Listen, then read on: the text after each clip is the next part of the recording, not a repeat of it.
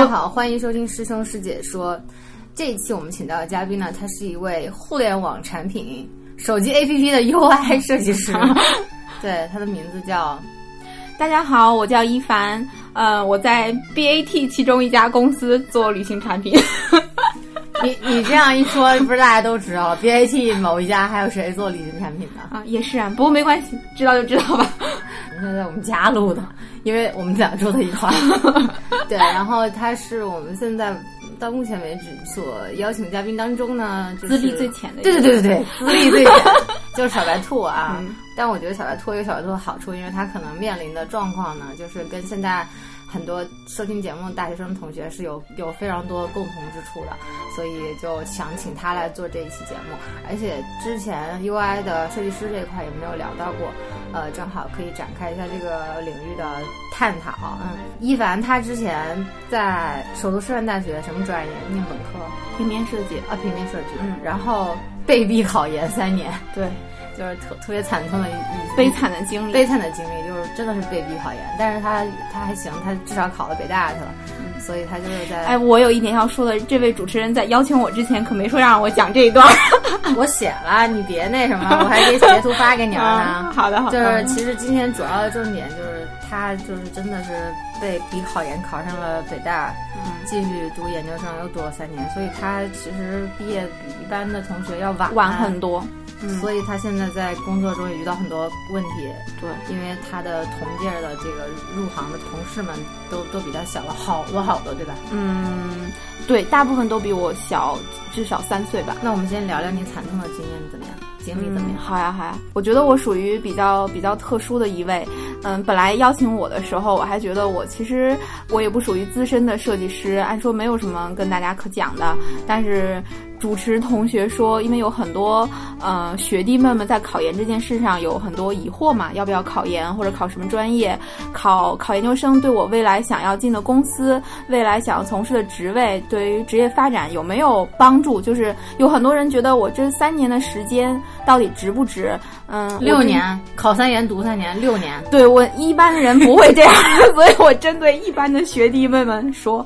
就是一我我那时候考研的时候，很多人都说，嗯，那我考三年的时间，嗯，毕业以后我的薪水可能就比呃本科生高那么一两千块钱、两三千块钱。但是我三年的职场经验，说不定，嗯，在职位上的晋升还有收入上，可能要远超这三年读研时间带来的价值。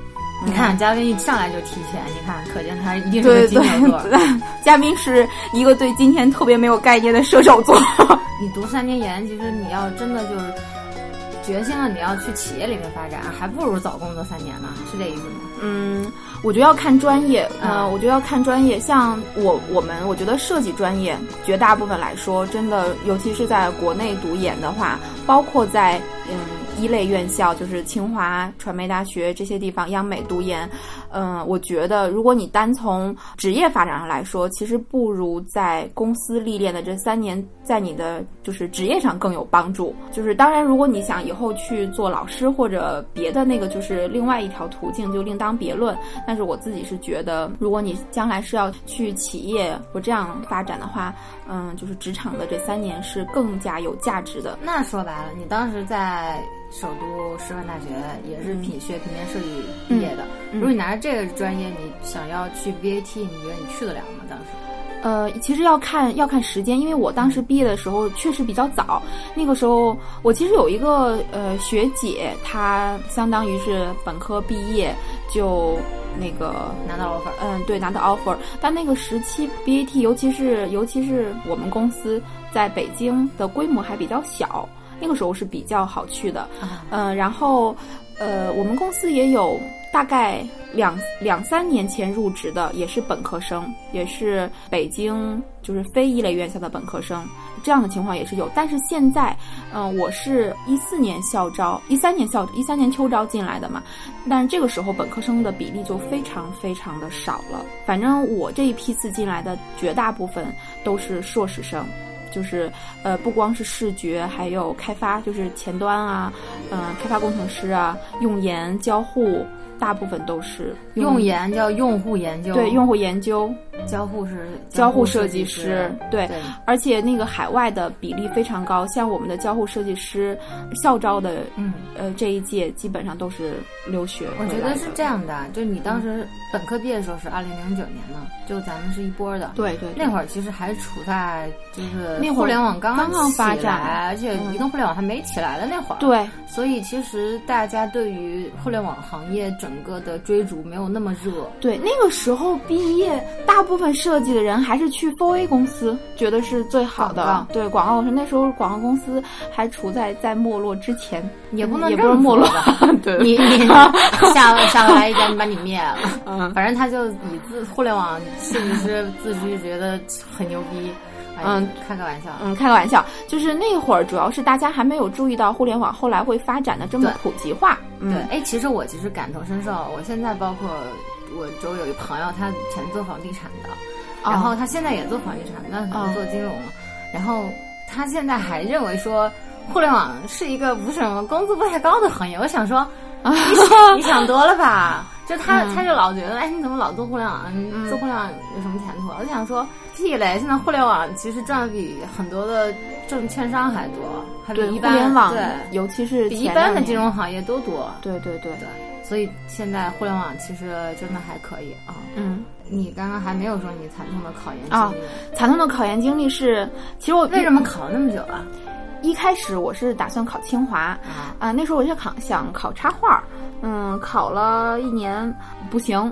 我那时候是比较呃，我比较特殊，就是我的偏科特别严严重，就是嗯，反正特别差。不是我们不考数学，考研究生不考数学。我们那时候考政治，呃，不是考政治，我是差在那个呃理论考试上。就是清华它是这样，我觉得可能好多现在正在准备。呃，考研的就是大三、大四的学弟妹们应该都有了解。清华是，嗯，它理论课它会圈定一个很大的范围嘛。我不知道现在是不是还是这样，但是我们那时候是这样。就比方说，它圈定的范围就中外工艺美术史、世界现现代设计史、中国外国呃美术史，然后艺术概论，嗯，就是很多。完了就是你要准备的量非常大，然后它考试的题目也不像我们以前文科考试就是选择、填空，然后问答，它不是这样，它选择。填空占的选择题占的比重，客观题很少。呃，客观题很少，就是大部分大部分题目都是论述题，而且它的论述题，嗯，就是字数也很多。我我好像很不擅长去写这些东西。那当然了，你这人天生就没有逻辑。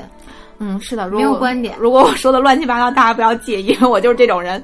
我是属于我画画很好，然后导师，我当时在清华比较熟的导师，他觉得我画画没有问题，就是考前几名也没有问题。但是我的理论落差非常大，就拉分非常的严重，而且这个东西我不知道怎么去补。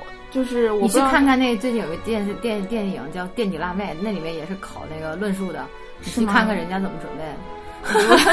已经 来不及了，已经来不及了。如果未来我，如果我未来，我说我未来突然间又想考什么，我可以去看一下。我觉得是这样，就是你你的天赋就在创作本身上面，对，不在那个理论的那个论述上面，对吧？但是清华又非常的偏理论，然后你考了之后就失败了，完了你就调转调转方向。其实我那个时候我有一些比较特殊的原因，我本来考了考了一年，又考了第二年，我就不想再考了，我觉得没有必要，因为我不知道这样说合不合适，毕竟国内艺术设计的这个教育时间就比较短，所以嗯，它在这个学科上的领先程度没有那么的那么那么的高，更何况学校是一个。偏学院的东西，你在学校里学的东西，其实到了工作中，大部分都要重新洗牌、重新来过。嗯，这个大部分的专业其实都是这样子。嗯，我也不太了解别的专业，反正设计很大程度都是这样。更何况我其实工作以后有点换了一个设计的方向嘛。反正我的建议是这样，我觉得首先你要看一下。呃，你未来的职业发展对学历这方面要求高不高？我觉得交就是同样都是 UED 的部门，交互就比视觉要求的稍微高一点，就很多交互，嗯，要涉及到一些心理学的东西，所以他对，嗯，就是学术这方面要求比我们要高。嗯，但是设计就还好，而且设计我觉得我自己是觉得很大程度上跟跟你的这个敏锐程度有关系。明白，这个就是就是说通过继续的教育，可能没有办法太多提高的一些东西。对对对，像我们有的设计师，有一些很资深的设计师，他做的也很好，他本科其实根本就不是艺术类专业出身的，对，但是他在这方面非常的有灵感。对对对，那是属于就是他们自己天赋高于常人呗。对，至少在这方面。哎，你当时在校招的时候，我已经离开校招很多年了。嗯，现在这设计师岗位有哪些考核的流程啊？嗯，考核的流程，其实我面试的公司不是特别多，我就投了 BAT，然后过了以后，我就选了一家我比较喜欢的去了。挺有野心的嘛，你就投了 BAT，不怕入坑了是吗？因为当时有一个很大的原因是，我是嗯决定要转到互联网，但其实我对互联网不是特别了解，就有很多工程师是这样，他就特别喜欢这个行业。那可不，对，但是我是不一样，因为我之前一直想去做萌萌的插画，萌萌的插画和穷穷的书籍，但是后来，呃，后来就 因为做做这两行要就是没钱赚。嗯，对，说白了就是这样。嗯嗯，谢谢你帮我想词儿。嗯，也不完全这样。我做互联网，当时还有一些别的考虑。我等一下后面我讲面试的时候会说，我对互联网公司没有特别多的了解，所以其实有很多好的创业公司是值得选择的。但是当时我出于个人的考虑，我就在 BAT 里面选了。那你当时有笔试了吗？当然有啊，笔试考什么呀？呃，像腾讯跟阿里的流程其实有点像，都是都是先有一个网申的这么一个嗯。笔试，然后嗯，只不过阿里是线上的，腾讯是线下的，就是反正他们就是面向的人很多，基本上简历通过了就可以参加笔试了。简历通过的比那个比例是非常大的，嗯，所以就是大部分人都有机会准备到笔试这一段。然后笔试完了就是出面，出面腾讯跟阿里不太一样。笔试考什么？你还没回答我呢。啊，笔试考什么？笔试阿里是。阿里是这样子，他考的题非常的宽，就是非常的自由。我记得当时大概好像考了五个题，我想想哈，第一个题好像就是有一个题，它让你呃选择一个你比较喜欢的。品牌这个品牌什么都可以，服装就是建就是包括就是建筑什么，只要是品牌化的东西都可以。然后你说一下你为什么喜欢这个东西，你的原理，你的道理是什么？啊，嗯，这跟设计本身没有关系，但是它就是考对你对于这个，对，你可以从任何角度去说，对对，他没说你非要从设计的方角度去讲这个东西。然后还考了一个让你吐槽一个产品啊，嗯，让你吐槽一个产品，吐槽一下他们的来往。对我没有，我没有吐槽来往，当时吐槽的，嗯，新浪微博。你敢吐槽来往吗？哎，我刚才还想说这个呢。有一个，有一个，嗯，就是我实习以后认识的一个工程师，他吐槽了淘宝。啊，他吐槽淘宝。后来面试的时候，别人专门问了他这个题：为什么吐槽淘宝？然后我觉得你，我觉得一千个人里面估计就一个人敢。对，就有一个人敢。而且我觉得，我觉得这个东西，如果你真的很有自己的想法的话，答这个题其实是很好，他立刻会对你有兴趣。对。然后还有一个是，我说了两个嘛，一个吐槽一个产品，一个是讲一个品牌，还有一个是他给你一个广告的，就是做一个广告的，就是概念，不用不用画出来。我当时的题好像是，如果公司让你推。一个非智能手机，嗯，就那个时候，其实智能手机已经非常非常普及了。他说：“那我们现在就要推一个非智能手机，你要找一个点，把这个东西打出去。”我也觉得这是你擅长的。你听上去这个校招的题比我想象中有意思多了，至少比考公务员的题要有意思。对它发挥的空间比较大，主要是因为考公务员题你你也你也做不出来。对我也不想看你考公务员，逻辑、行测什么的都伤自尊，一算数脑子就晕了，对吧？嗯，我那时候看这个面试题就对阿里比较有兴趣，是因为我觉得它考察的点会比较宽泛。对对对，笔笔试题，嗯，因为有的公司有的公司考的还挺死的，嗯，他会考啊那个。界手当时当时还会考手机界面有哪几种常见的比那个就是像素啊什么之类的啊？为什么考这种题啊？有有听上去像是还是一个 BAT 超大的公司 是吧？嗯，他会考他可能我我不知道那个题是谁说他是不是要看一下这个同学有没有最基本的业内的这种认识？我不知道他的。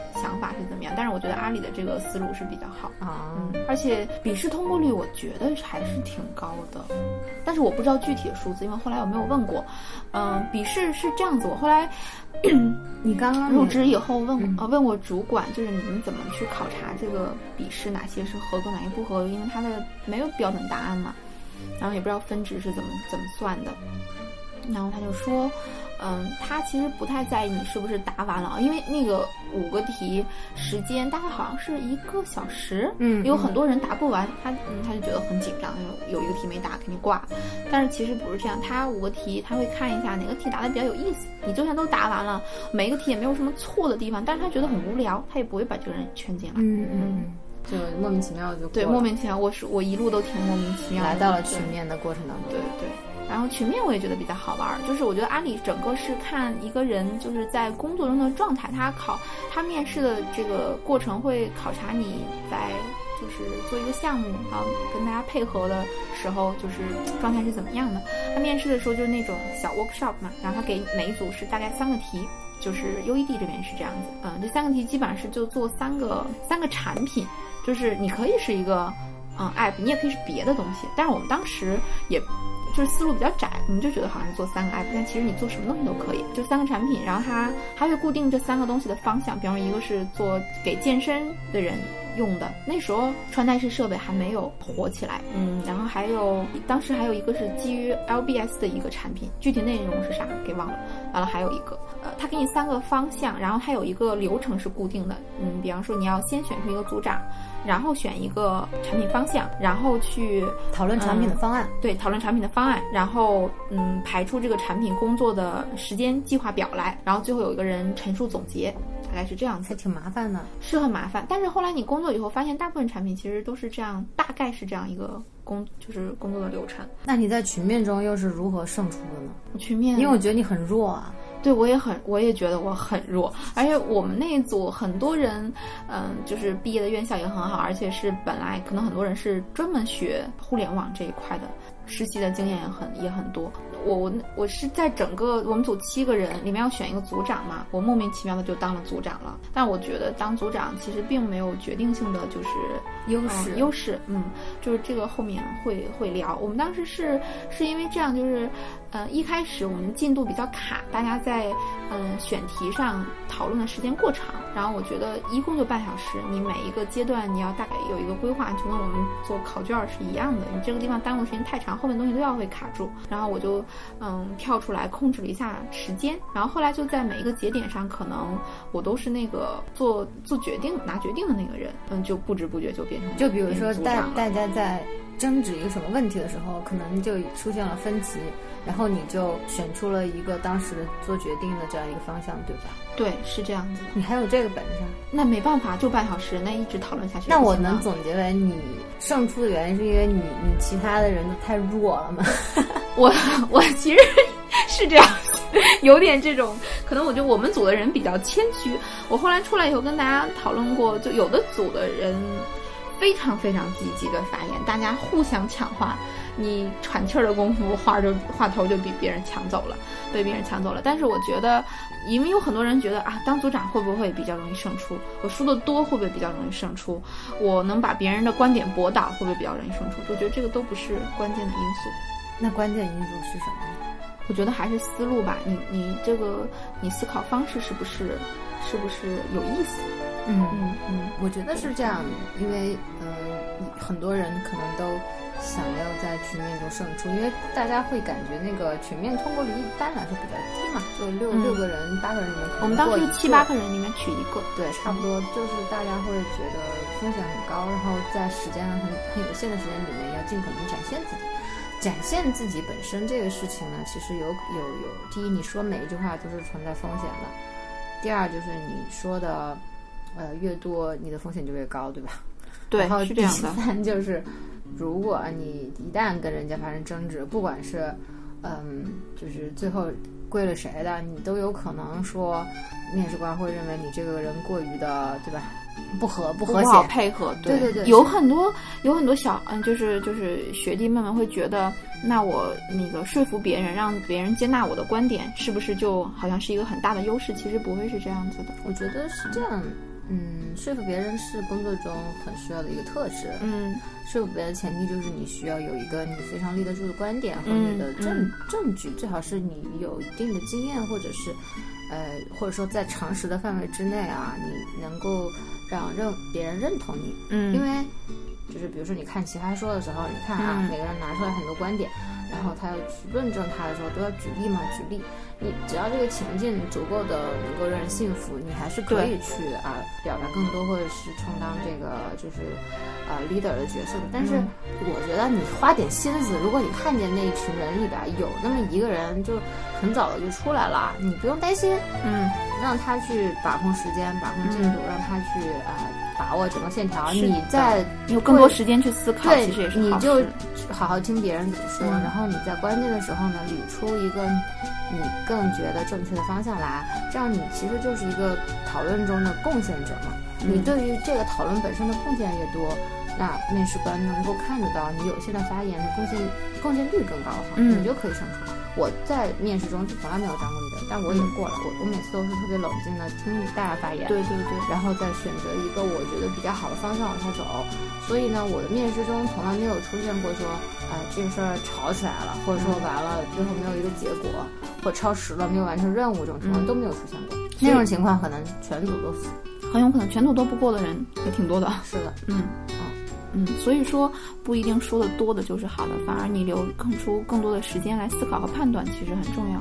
哎，那你们后来一对一的这种面试当中，到底考什么呢？是不是就我我自己经验里面，我觉得一对一面试主要还是看你的行为吧，就是。嗯行为面试，问问你什么最最，比如说最有成就的一个什么事情啊，他会去根据你的答案和你过去所经历的事情来判断你未来的呃工作中的情况，就是基于过去行为的一种判断，对你能力的判断，对你个性的判断，对你很多观念的判断。嗯你们是不是也是这样？我们我们也我们也会，但是我们有很大一部分是就是看作品的，就是因为我们毕竟是一个偏技术化的行业，看作品是很重要的。嗯、看作品有很有一些同学会就是嗯，在作品集里面就是可能为了覆盖面广一些，拿了别人的作品什么的，这种也是有这种状况。但其实这个行为在面试的时候并没有任何帮助，因为你嗯作品这个东西是不是你做的，面试的时候一问就问得出。什么叫借别人的？不就是偷吗？可以 可以这样说这，不就是简历造假吗？嗯，对。然后这个东西其实初筛初筛的时候都是 HR 在筛筛人，他们基本上只看只看简历，对他其实不太看作品集，作品集是到后面才会看的。但是后面主管来问的时候，你这个东西是怎么做的，当时的思路是怎么样，这个一聊就聊得出来，所以就是拿自己的作品就够了，而且作品也不需要特别多。我当时就，呃，拿了很多，一开始面试的时候拿了很多很多作品，其实没有什么意义，你就挑几个精品，或者说，呃，覆盖的面比较广一些。比方说你也会做界面，然后你也会画插画，然后可能你你你还会做交互，那你覆盖的面广一些也很好。就是，嗯，少而精，就是数量不要在数在数量上取胜是没有意义的，因为看到后面也很烦。嗯，嗯所以其实而且你就是放你拿出你最得意、你最能代表自己的作品出来，对然后给面试官去进行一个讨论就可以了。对，然后其实放很多的话也容易暴露缺点。哦，还有一点是，如果你实习有一些真正上线的东西，上线的作品是比学校的作品更有参考价值的。通常会这样，就是呃，实际工作中的东西做出来可能没有你在学校里做的课题、虚拟课题那么漂亮。嗯，有的人会觉得啊，比方说我以前实习做的东西，就是一看就特别特别商业化，就没有学院派的那种看起来，嗯，更高大上。但是其实，在面试官看来，虚拟课题并没有参考价值，因为因为设计其实是解决问题的过程，就是多数是我为了把需这个需求，嗯，就是就是解决掉嘛。但是你只有做真正线上的东西，你才会遇到很多实际存在的问题，才会考察到你解决方案的这个能力。你们在学院里面做一些设计创作的东西，难道不需要考虑用户真正的需求吗？嗯，要考虑，但是没有会比反馈是较少。对，如果用户是是假的，是虚拟的，你很难想象到他有哪些点会暴露出来，甚至你工作中你不上线，你都不知道会有什么问题出现。就是你没有办法去验证它是 对正还是伪呢？对，就有可能你想象的一个东西，上线完全不是那么回事儿，嗯但是看上去很不错，嗯嗯，那用户可能完全就无法使用你的产品啊，无法流畅的使用，对吧？对对，但是如果你上线了之后，你遇到各种问题，你有了经验，你知道怎么去改，然后你就算这个产品呃，看上去没那么美，但也许那个是一个更好解决问题的，对对对，是这样的。通过了这个所有的面试之后，就就是面试的时候，常常新人常常会被问到，面试官肯定会挑战，就遇到质疑嘛。对，遇到质疑，嗯，很多人遇到质疑的时候，立刻就慌了，就觉得哎呀，完了，这次要挂了。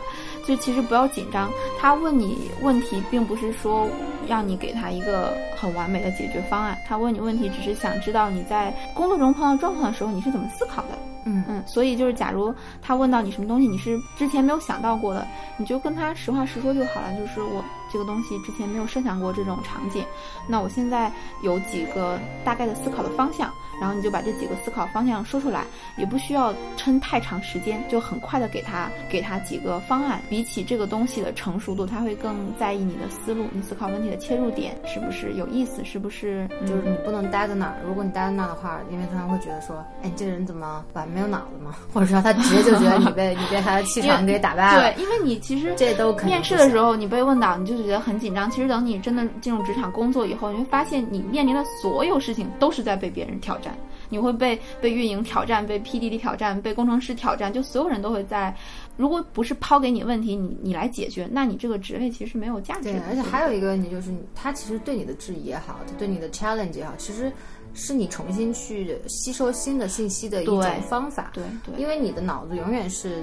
就是那么多，你可能一开始考虑一二三，对吧？但是你在有限的时间之内没有办法想到第四点、第五点、第六点，那就是为什么大家团队要合作的原因。是的。那他提出的挑战也好，新的一些想法也好，你能够迅速的去把它整合到你的脑子里面去，并且去加工它，这个是一个人在工作中效率，呃，或者说他的这个成熟度的一种表现。就你随时要保持一个心态开放，不管这个人的意见是来自于你的面试官也好，来自你的同事也好，来自于你的。不管是上司还是下属，就未来你可能也有下属，他下属也可以，也可以来挑战你，对，他也会有新的想法，他比你被下属挑战也是很正常的，对啊，他比你年轻啊，他可能看见的东西跟你就是不一样嘛，那你就我觉得这是在这种一线的公司里面，他校招其实无非就是小招，第一基本功还可以，对吧？第二就是说他足够的这个有发展空间嘛，嗯，对，你的发展空间其实就在面试中可以看得出来，你的思维的延展性，嗯嗯。反问面试官也是一个很好的事情。如果你会，你可以问他呢，我能想到的就就是这些。那我想知道，作为成熟的设计师，那你们会有什么样的方案？会问他一下。其实你就把心态放平和，就相当于大家一起共事、一起讨论问题是一样的。对于他的方案，你可能你可能另外有一种新的思路，你都可以去跟他聊。跟挤牙膏似的，我问什么你答什么，这样的人就不太可能不太是我们想要的。对，还是喝着雅哈咖啡，愉快的聊天。对对。我们今天上半节就聊到这里啊，已经把这个一凡同学的。求职是路线，进入 BAT 一线互联网公司的经历，对悲惨的考研经历是重点，呃，都聊了一遍。希望大家能够对进入这种互联网企业啊，整个的这个过程，包括笔试、面试啊，然后到面试中遇见的各种的问题啊，都会有一些了解和准备。谢谢大家，嗯，谢谢大家，好。